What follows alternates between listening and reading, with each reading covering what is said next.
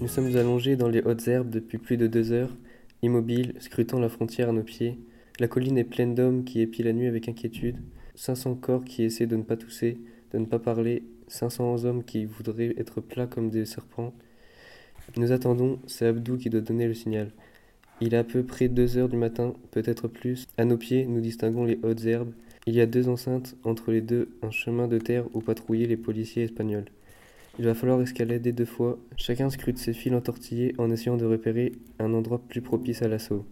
C'est si près, nous sommes à quelques mètres de notre vie rêvée. Un oiseau ne mettrait pas une minute à franchir la frontière.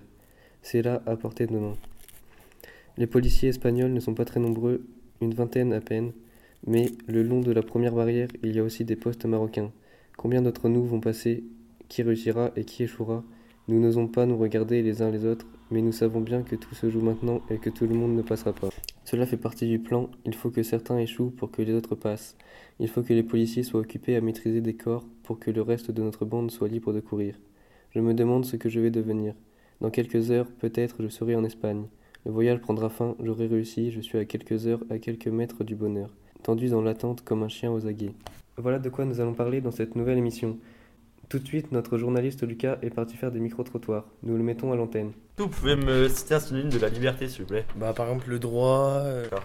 Est-ce que vous pouvez aussi me citer une personnalité qui défend la liberté?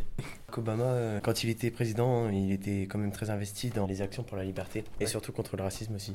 D'accord, et pour finir, est-ce que vous pouvez me citer un événement euh, en rapport avec la liberté, s'il vous plaît? Euh, par exemple, euh, quand le mur de Berlin a été détruit, euh, c'était un grand événement. D'accord. La presse de la Bastille. D'accord, merci, je vous remercie, au revoir. Euh, pour commencer, est-ce que vous pouvez me donner un synonyme de liberté? Pouvoir. D'accord. Est-ce que vous pouvez me citer une personnalité qui défend la liberté? Euh, Martin Luther King. D'accord. Et pour finir, est-ce que vous pouvez me citer un événement en rapport avec la liberté? La Révolution française. Voilà, c'est la fin de cette émission. Merci de l'avoir écouté et à bientôt.